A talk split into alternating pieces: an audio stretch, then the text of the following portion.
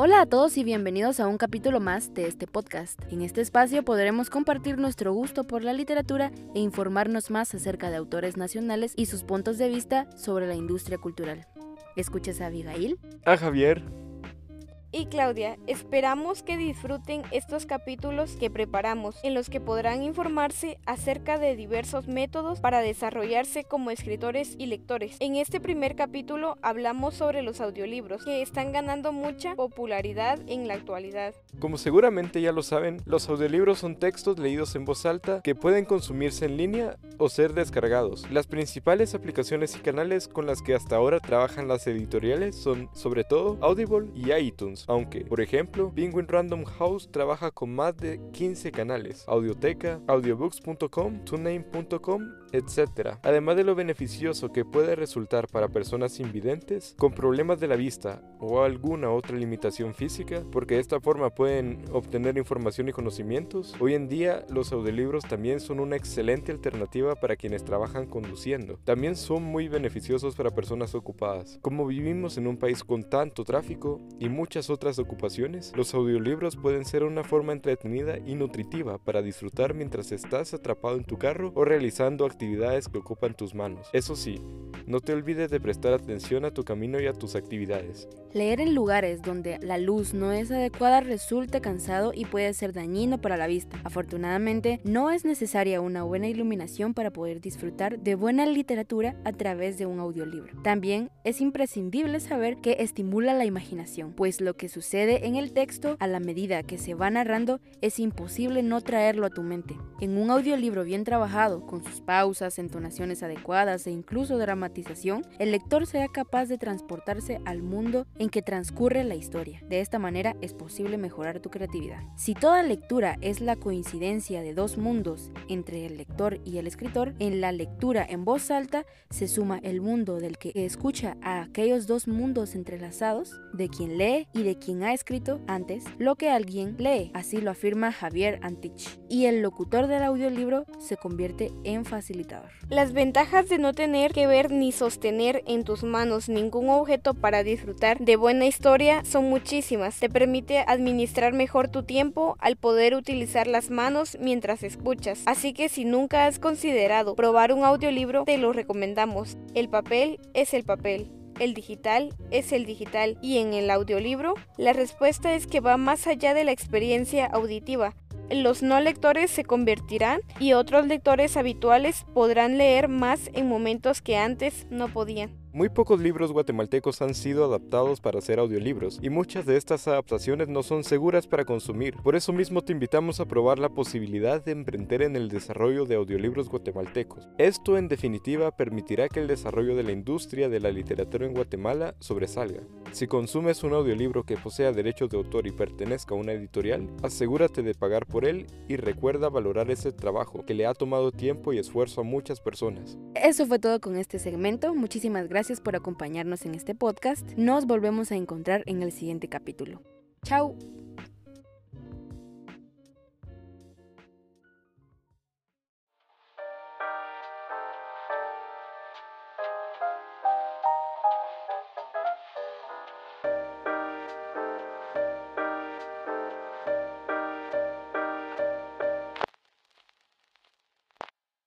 Hola, bienvenidos a otro capítulo de nuestro podcast Libros de Hojarasca. Hoy tenemos el gusto de presentar a Luis Pedro Villagrán, escritor, poeta y catedrático guatemalteco, licenciado en Ciencias de la Comunicación y maestro de Literatura Hispanoamericana. Buenos días, Luis Pedro Villagrán. Hola, ¿qué tal Avi? Es un gusto estar por aquí contigo. Agradezco mucho la invitación y quería aprovechar para contar un poquito de cómo empecé a escribir. Cuéntanos, ¿cuándo empezó a escribir y cuál fue su experiencia al publicar por primera vez? Empecé leyendo. Realmente creo que cualquier escritor empieza leyendo y buscando diferentes lecturas, buscando diferentes recursos de los cuales poder narrar. Creo que algo muy importante fue que mis papás leyeran eh, en casa y que me leyeran a mí en las noches. Y también que mi abuelita era docente, mi abuelita siempre estuvo muy al tanto de la educación, de la formación de sus nietos y como mi hermana y yo éramos los más chiquitos y bebíamos con ella, era como tradición leer todos los días, leer cosas que nos gustaban, nunca lo sentimos como una imposición y a raíz de eso comencé a escribir. ¿Cómo te sientes actualmente con tu trabajo como escritor? Muy satisfecho, me gusta mucho, siento que que hay una misión muy grande ahorita en los escritores, sobre todo de, esta generación, incluso una generación anterior y las generaciones posteriores a la mía. Creo que tienen y tenemos una visión un poco más comprometida con qué significa ser escritor y la labor que tenemos que cumplir a nivel comunicativo, a nivel histórico, a nivel social y cultural. Em, actualmente yo me siento muy satisfecho, creo que, este ha sido uno de, de, los mejores años, este 2019, para, para mi carrera literaria. He tenido varias publicaciones he tenido la oportunidad de participar en concursos, etcétera. Entonces, pues por el momento sí creo que estoy bastante satisfecho. Y teniendo en cuenta esta visión, ¿cuáles son los trámites que todo escritor debe realizar para publicar su obra en Guatemala o, o para fundar su propia editorial? Bueno, esos son dos temas completamente separados y diferentes. Un escritor puede publicar de manera independiente, puede publicar con una editorial, puede publicar en línea pero tener una editorial es un proceso mercantil, hay que iniciar una empresa, hay que tener un capital invertido, hay que tener bien descritos cuáles son los alcances y los límites que tiene tu empresa, a qué es a lo que te vas a dedicar, qué tipo de edición vas a ejercer, si va a ser una edición académica, una edición editorial, literaria, comercial. Eh, creo que los, los trámites son bastante diferentes, pero mm, bueno, yo que tengo editorial y que he publicado, siento que la parte de de tener una editorial es simplemente una gestión, es básicamente llenar un montón de papelería, llenar un montón de requisitos, pero lo más importante es después ponerte a trabajar porque cualquiera puede abrir una empresa y no gestionar, no tener movimiento económico, no tener movimiento comercial o de publicación y yo creo que lo más importante es mantener esa vigencia. Ahora como escritor digamos que entre comillas es más, es más sencillo publicar, pero si hay muchísima dificultad en abrirte espacio en diferentes círculos literarios y por eso fue que también puse yo mi editorial, ¿verdad? Para poder abrir ese espacio a otras personas más jóvenes, con diferentes visiones, con diferentes compromisos. Y teniendo en cuenta el estado de la industria de la literatura en Guatemala, ¿cómo crees que alguien se puede plantear el vivir de la literatura? Creo que hay que ser muy realistas con respecto a esto. No es que uno de escritor no sea feliz. Yo como escritor me considero ulteriormente feliz, extraordinariamente feliz, pero eh, es un trabajo que, por lo menos en este momento a nivel mundial, yo siento que no está tan bien remunerado. Hay muy buena recompensa a nivel social, muy buena recompensa a nivel, digamos, de tus lectores, de lo que puedes hacer a nivel de contactos, pero digamos que mantenerte de publicar libros es un poco difícil y sobre todo en Guatemala que es un país que, yo sé que esto todo el mundo lo dice pero leemos tan poco que, que tratar de vivir de la literatura sí es digamos una fantasía muy muy grande. Pero sí se puede balancear por ejemplo si te gusta explicar y aprender y todo eso balancear academia y literatura o las artes con la literatura siempre hay formas de mantener el balance y el equilibrio y como maestro, ¿qué consejos le darías a los jóvenes que desean publicar algún libro por primera vez? Que escriban. Lo primero que tiene que hacer uno es escribir. Siempre, siempre existen muchas personas con muchas buenas ideas, pero si no las escribe uno, eh, se las puede escribir alguien más o puede pasar cualquier cosa y la idea no se va a desarrollar. Yo creo que lo primero es tener la disciplina de escribir, comprometerse uno con, con asumir ese, bueno, no asumir el papel, pero sí con asumir el rol de escritor, de tener esa disciplina de visualizarte escribiendo, visualizarte haciendo algún cambio o generando algún cambio a través de tu literatura. Yo creo que es a partir del momento en el que uno se autodefine como escritor o como poeta y se lo cree que uno comienza a trabajar con ese compromiso. ¿Y podrías hablarnos de Cava Editores y su experiencia con la editorial?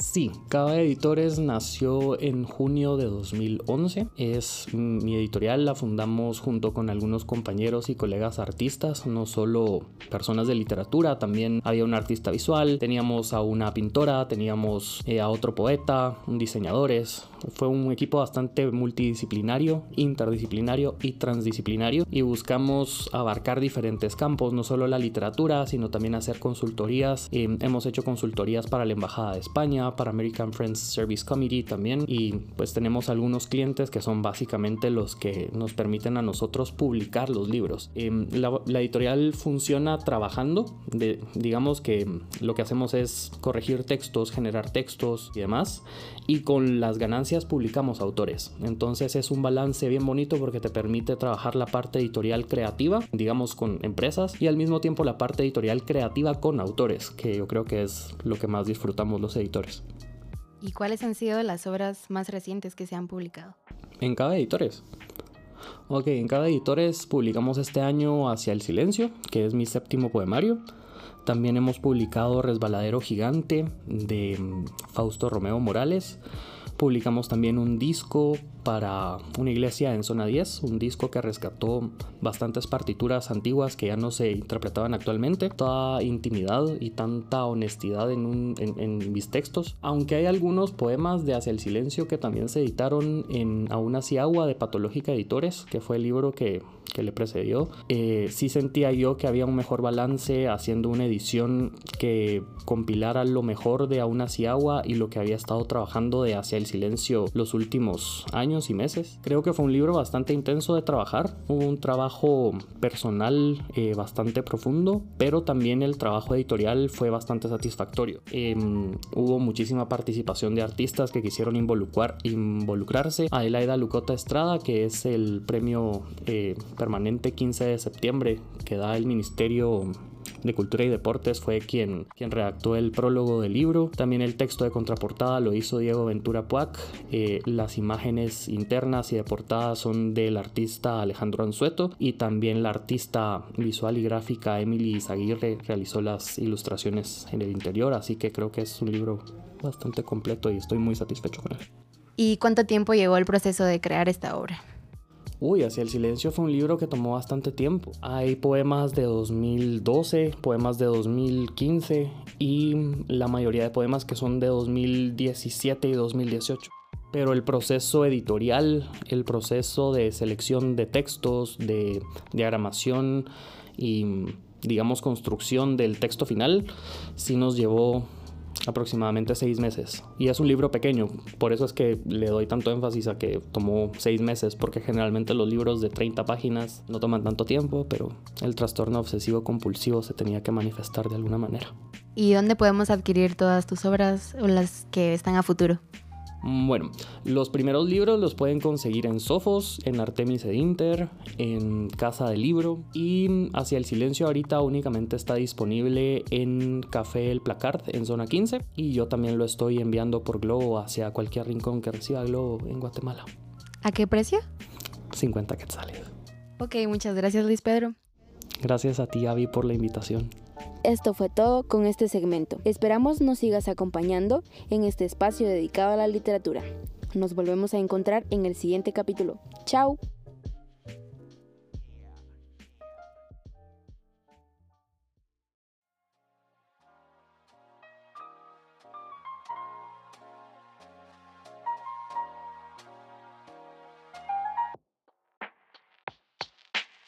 Hola a todos los lectores. Hoy en otro capítulo haremos un test de nuestro libro ideal. A continuación les haremos una serie de preguntas y cada respuesta tendrá un punteo. Al final, la suma del punteo que obtenga entrará dentro del rango de su libro ideal. Todos los libros que les mencionaremos son de escritores guatemaltecos, así que ahora les presentamos a nuestro invitado especial, Joshua Morales. Un gusto estar aquí, más sobre todo si es sobre literatura y compartir un espacio tan agradable con personas tan ilustres como ustedes. Muchas gracias Joshua, el gusto también es nuestro. Joshua nos estará dando su comentario respecto a estos libros y sus autores, una breve síntesis de cada uno de ellos. Así que comencemos. En la categoría de temas de contenido, ¿te gustan las historias de crímenes? Tres puntos. ¿Te gustan los libros que invitan a la búsqueda y cumplimiento de nuestros derechos? Seis puntos. ¿Te gustan los libros que permiten examinar la realidad de la cordura humana? Nueve puntos. ¿Te gustan los libros que hablan de anécdotas? 12 puntos. Con la siguiente categoría encontramos a los personajes. ¿Te gustan los personajes heroicos? Tres puntos. ¿Te gustan los personajes que luchan para poder ser? Seis puntos. ¿Te gustan los personajes cuya personalidad muestra su alejamiento con la realidad? Nueve puntos. ¿Te gustan los personajes románticos? 12 puntos. En categoría contexto, ¿te gustan los libros que citan a la memoria? Tres puntos. ¿Te gustan los libros que muestran miradas a la actualidad? Seis puntos. ¿Te gustan los libros que te dejan pensando en muchas posibilidades? 9 puntos. ¿Te gustan los libros que muestran miradas a los corazones? 12 puntos. En categorías finales. ¿Te gustan los libros con finales que solo tú puedes imaginar? 3 puntos. ¿Te gustan los finales con reflexión? 6 puntos. ¿Te gustan los finales que tratan de cambiar el punto de vista? 9 puntos. ¿Te gustan los libros que muestran la importancia del tiempo que dura la vida? 12 puntos. Y ahora los resultados finales. Si obtuvieron de 12 a 23 puntos, Puente Adentro es el libro ideal para ustedes, de Arnoldo Galvez Suárez. Lo pueden adquirir en Sofos, a 140 quetzales. Si obtuvieron los resultados de 24 a 35 puntos, su libro ideal es Ana Sonríe, de Denise Fe Funchal. Lo pueden adquirir en Sofos, está a papel y cuesta 110 quetzales. Si obtuvieron de 36 a 47 puntos, Alturas de Wall Street de Matthews Carr es ideal para ustedes. Lo pueden adquirir en Sofos, en papel, a 60 Si obtuvieron 48, su libro ideal será Y entonces la vida, de José Carlos Palleras. Lo pueden adquirir en Sofos, en papel, a 100 quetzales. Joshua, y con estos resultados, ¿qué opinas? Pues creo que las opciones son sumamente interesantes, sobre todo en la búsqueda de la idealidad de un libro, ¿verdad? Los que ustedes han mencionado, conozco tres en particular, que son los primeros mencionados. El libro de Arnoldo Galvez Suárez, de Puente Adentro, me parece una novela introspectiva, porque es una novela ambientada en el espíritu de la década de los 80. Y los 80 en Guatemala representa una época de la necropolítica. El puente del que se habla realmente es el puente que se tiende a través de la memoria, es decir, un puente interno, por eso puente adentro, entre un hijo que solamente tiene la oportunidad de ver pocas veces a un padre que de pronto es violentado y desaparecido. Y el puente que se tiende sobre ellos a través de la memoria sucede a través de una mujer, de crimen, de violencia, pero también de una especie de filosofía que interpela a todo guatemalteco que haya vivido el conflicto armado interno, pero al mismo tiempo habla del el sentido de la posguerra, de la psicología de la posguerra nacional. Luego, el libro de Denise Fefunchal. Eh, Denise es socióloga,